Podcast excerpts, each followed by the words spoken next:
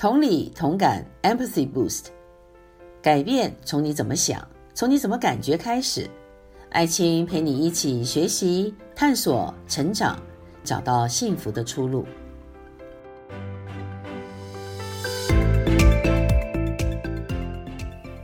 大家好，我是爱青，欢迎收听《同理同感，找到幸福的出路》。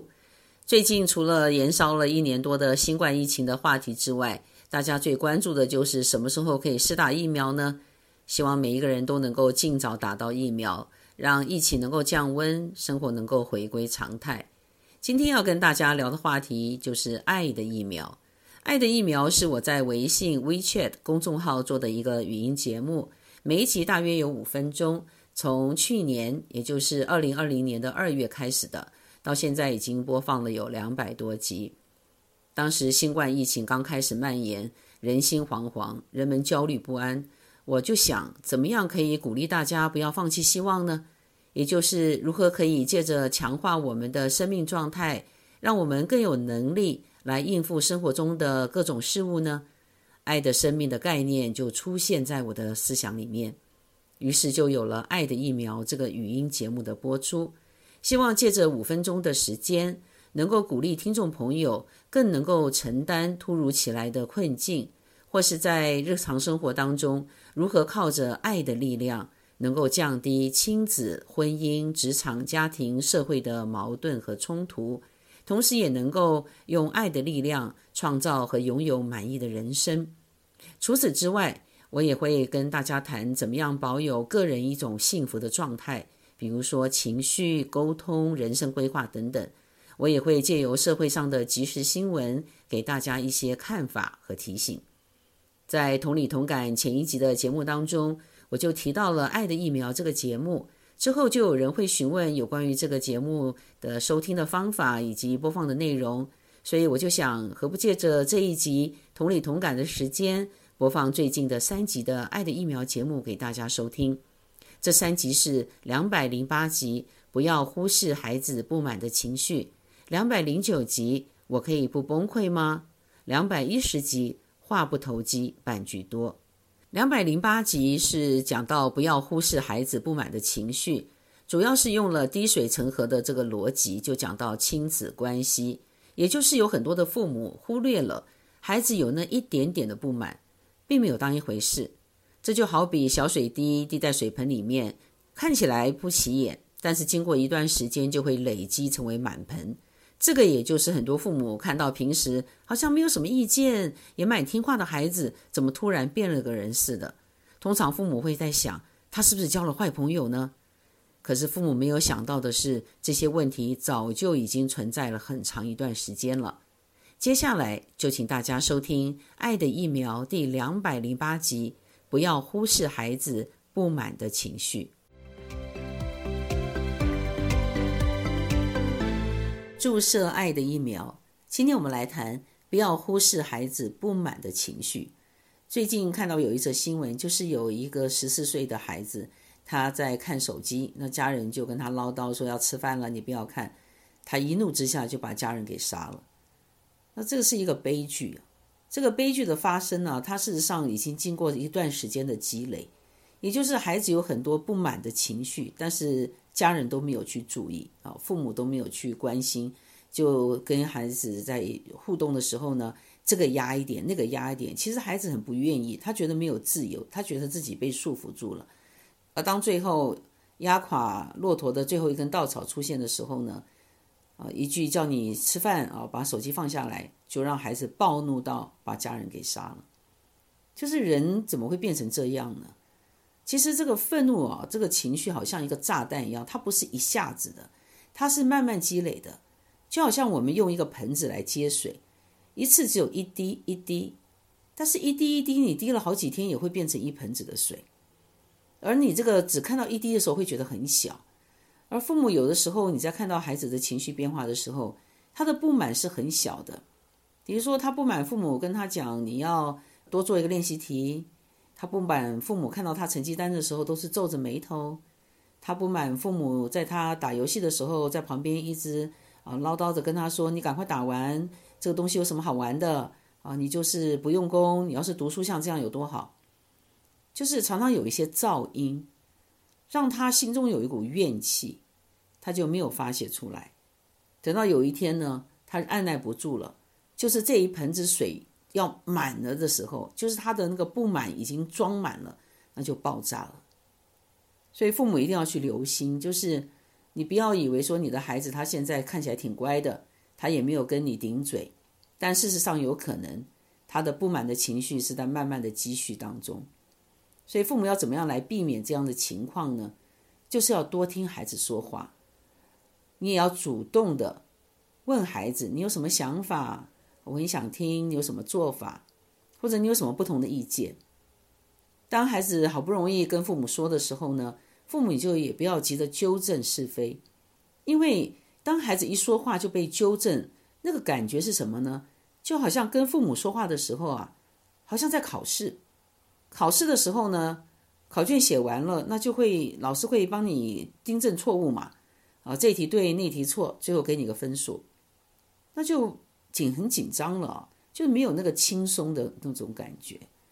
所以父母就要有一个能耐，就是说，当你的孩子在跟你说一些你可能觉得很幼稚，或者没有什么道理，或者是空想的事情，你就要听着，你甚至于还要去问他：“诶，你怎么会有这样的想法？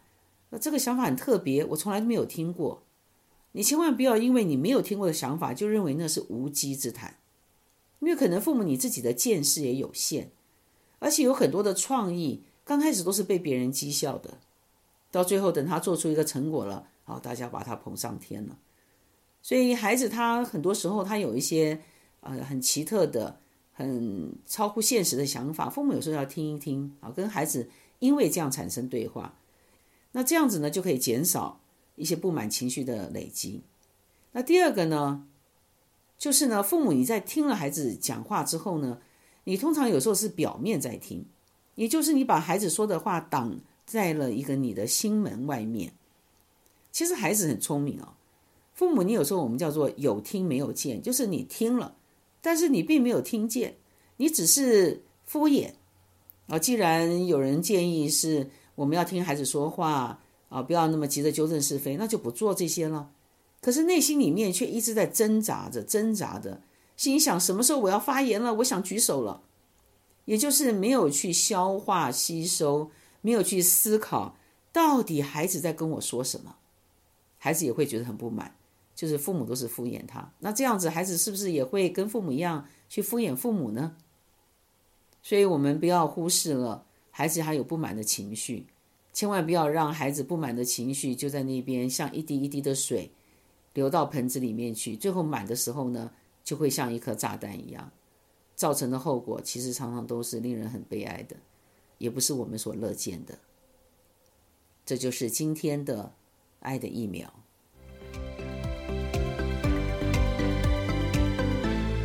第二段要为大家播放的是《爱的疫苗》第两百零九集。我可以不崩溃吗？我要崩溃了，是许多人的口头禅。呃，不论他是否有一点夸大，可是精神压力很大，已经是非常普遍的现象。有些人是关起门来崩溃，有些人是面不改色的崩溃，都是因为不愿意让别人知道自己的状况。也有些人忍不住了，或者是豁出去了，就在大庭广众崩溃了。尤其在职场中，这是常有发生的一些情况。虽然由于疫情，在家工作的人很多。可是我们仍然不能够忽略，就是工作压力导致的这种崩溃感。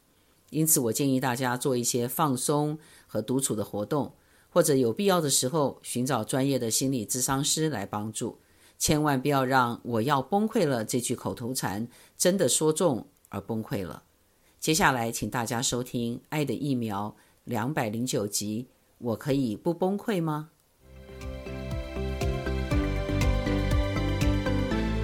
注射爱的疫苗。今天我们来谈：我可以不崩溃吗？崩溃是现代人的口头禅，崩溃就是瓦解的意思。那我们通常在崩溃的时候，会是一个什么样的情况呢？有些人就是关起门来崩溃，就是不愿意让别人看到他崩溃的样子；还有人就是面不改色的崩溃，其实心里面已经快撑不住了，但是碍于没有办法让别人知道自己的情况。所以呢，就开始压抑着，就是面不改色的崩溃。第三个就是大庭广众下的崩溃，就是按捺不住了，干脆就翻脸了。那其实呢，这三个情况都不是挺好的，所以我们就要来处理，怎么样来啊，可以让自己在要崩溃的情况之下呢，能够有一个好的疏通。那么也最好的情况就是不要有这个要崩溃的情况，也就是我们今天的主题，我可以不崩溃吗？崩溃通常是指的精神的层面。但是呢，它对我们身体的打击却很大。如果我们常常处在一种快要崩溃、快要崩溃或者崩溃的状态，也就是我们有压抑的方式，可能身体的消化系统啦，或者是我们会头痛啦，或者全身筋骨酸痛之类的，都会发生问题。所以，我们的精神不崩溃，对我们的身体健康也是非常重要的。那有些人就会说，那避免你这个崩溃，有什么不高兴的事情就说出来。但是说出来也要看你跟谁说，因为有很多人他并不是一个好的聆听者，他听到你说的时候，他就劝你：“哎呀，这种事情你别生气了，你不知道有些人情况比你更惨。”那这种话是不听则已，一听了更觉得要崩溃了，因为好不容易把自己心里面最深不想告诉别人隐藏的这个痛苦说出来，结果有种好像被别人又训了一顿的感觉。所以，我们怎么样可以让自己不要一直处在一种超过我们的极限、超过我们能力所及、压力很大，然后有一种困住了、出不去、没有出路的那种感觉，就是我们要崩溃的一种状态。那一个很重要的就是我们要学会放松。这个放松啊，并不是说就是去打游戏、抽根烟啊、找朋友去唱歌，这些当然对很多人来讲也是有放松的效果。但是我在这里讲的就是，你有一种快要崩溃的感觉，就是你有时候就是压力太大，所以你要能够处理你的压力，而你处理压力的方式呢，有一种就是跟你的朋友一起，然后跟大家在一起，然后在玩乐当中就忘记了那个让你有压力的事情。但还有一个很重要的，就是当没有别人跟你在一起的时候，你仍然能够放松。所以我建议很多在职场工作的人。如果说你今天有一种要崩溃的感觉，你就一个礼拜选至少有一天，你是自己一个人去，在这个休息时间的时候去做你喜欢做的事情，一个人自己去吃一餐饭，或者是说到公园去走走，也就是不要每一餐你都要拉着同伴一起去，然后大家很热闹的讲了一番，可能你又会听到一些让你很崩溃的事情。而如果在一个星期当中，你有一天至少是一个独处的时间。你可能可以在公园坐在那个地方，然后听听音乐，或者自己到街上去走一走，就是走路。你可以在这个公司的呃楼层里面哦，你也可以去走路。我的意思就是说，你要找到一个你可以独处的时间，就是你不需要去讲很多，也不用听很多别人的事情，你就是放松你的精神状态啊。我建议你就是你可以坐着，把你的眼睛闭起来，然后你可以。慢慢从你的头顶开始，你就开始放松，感觉自己的肌肉在放松啊，一点一点的，然后到你的额头，到你的眼睛、鼻子、嘴巴、颈子，啊，你的肩膀，然后你的呃胸，啊，还有你的腰、你的腿、你的脚、你的手，就是你去放松，也不要去听很多事情，因为。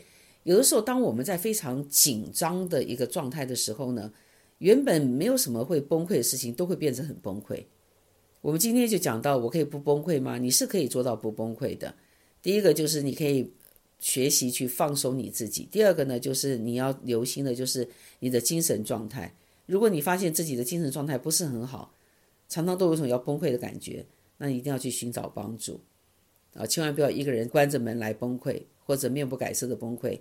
其实对你都不是很好，因为你很可能会做出一件让你自己很后悔的事，就是在大庭广众崩溃了。这就是今天的爱的疫苗。第三段要为大家播放的是《爱的疫苗》第两百一十集，话不投机半句多。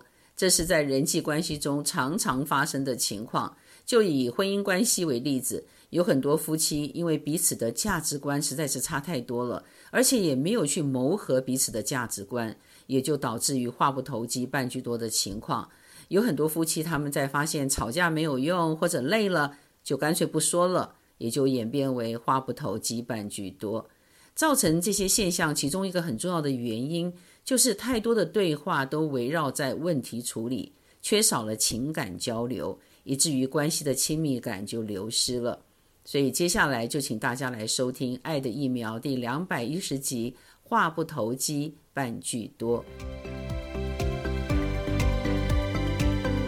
注射爱的疫苗。今天我们来谈话不投机半句多。通常在话题都不拢的时候，就会出现这种话不投机半句多的感慨。比如说，你谈天，他说地；你说夏天，他说冬天。你正在说好吃好喝的，他就跟你讲养生；你正在讲预备不时之需，他就说没有人知道明天。然后你在讲存钱，他就说世界末日到了，钱也没用。也就是怎么讲的怎么不对。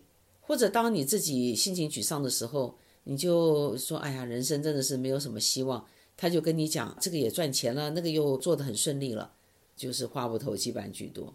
也就是两个人不在同样的一个温度里面，所以在这个时候怎么办呢？你就只能少说，甚至于不说了。下次碰到这个人就不想理他。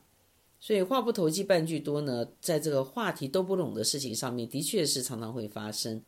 在这里给大家的建议就是，当你所关注的事情跟别人关注的事情是不一样的时候呢，你可以主动成为让话题都得拢的那个人。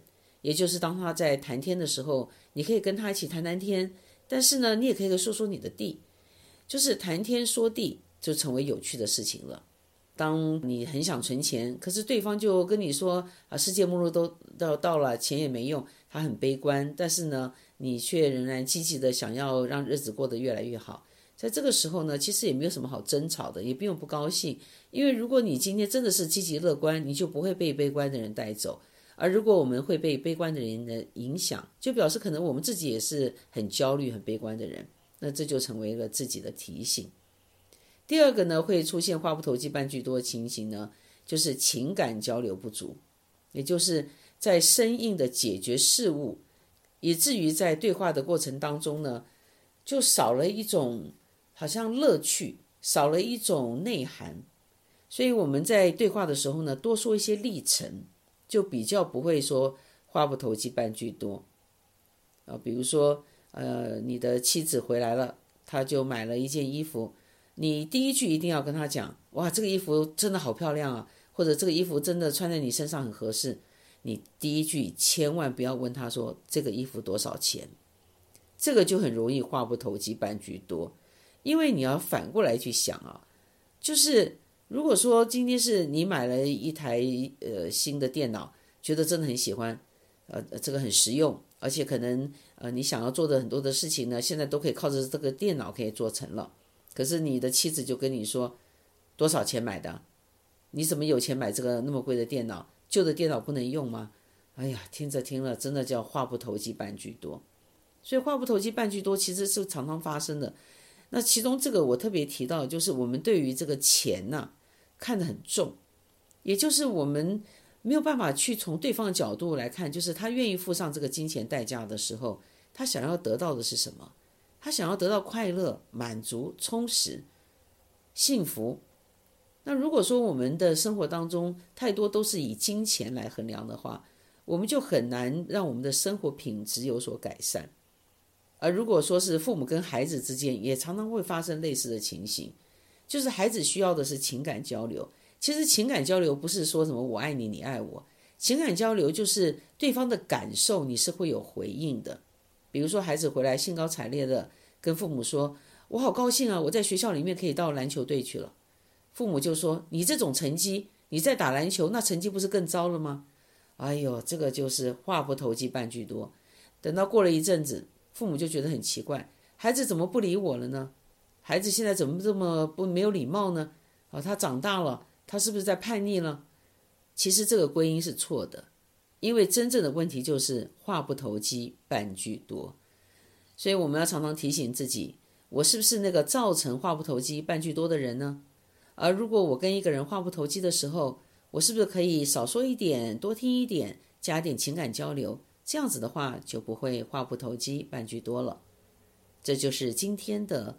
爱的疫苗。今天播放了我在微信公众号的《爱的疫苗》最近的三集节目。如果听众朋友想要收听，可以在微信 WeChat 搜寻“士德心理咨询公司”，“士”是知识的“士”，“德”是道德的“德”，士德心理咨询公司就可以收听了。如果您对任何心理健康和找到幸福出路的议题有兴趣了解，或是有任何提问，都欢迎跟同理同感的制作单位联系。谢谢收听今天的同理同感，也请收听以下的联系方式。欢迎告诉我们节目内容对你的帮助，也可提问生活相关的议题，例如青少年孩子为什么对父母爱理不理呢？如何不被固执和坚持己见的人惹气呢？